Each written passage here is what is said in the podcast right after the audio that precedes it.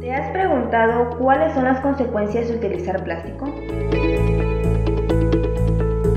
En los años 50 se producía 5 millones de toneladas de plástico al año, mientras que en los años 90 la cantidad de plástico era de 150 millones de toneladas. Ahora, en el 2021, la cantidad es de 300 millones de toneladas al año. Es una cifra alarmante. Las consecuencias son la contaminación de los mares, tierra, aire y los seres vivos. ¿Sabías que existen hasta 5 islas de basura en los océanos, siendo la contaminación del mar una de las más graves? Pues estas acumulaciones de basura no solo se quedan en el océano, sino que llegan a las costas, contaminando zonas terrestres, seres vivos, etc. gran mancha de basura del Pacífico que tiene una superficie estimada de 1.6 millones de kilómetros cuadrados dos veces el tamaño de Texas y tres veces el tamaño de Francia, muestra las dimensiones colosales del problema.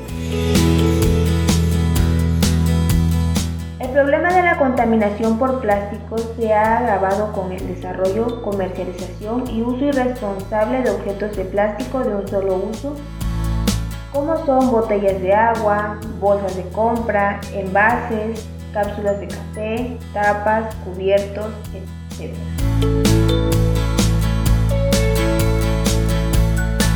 Según la ONU, el daño económico causado por la contaminación de plástico en el ecosistema marino mundial podría ser de al menos 13 mil millones de dólares.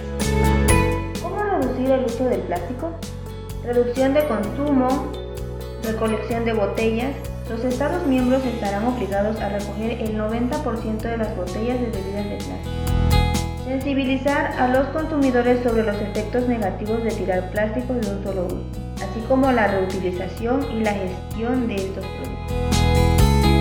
Trabajar con infraestructuras de gestión de residuos que aseguren la reutilización como recurso. Poner la basura en su lugar.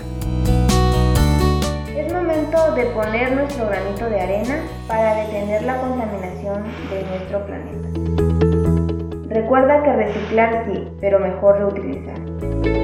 Por un mundo libre de plástico. Somos TGNM Campus Centla, innovación permanente para un mejor futuro.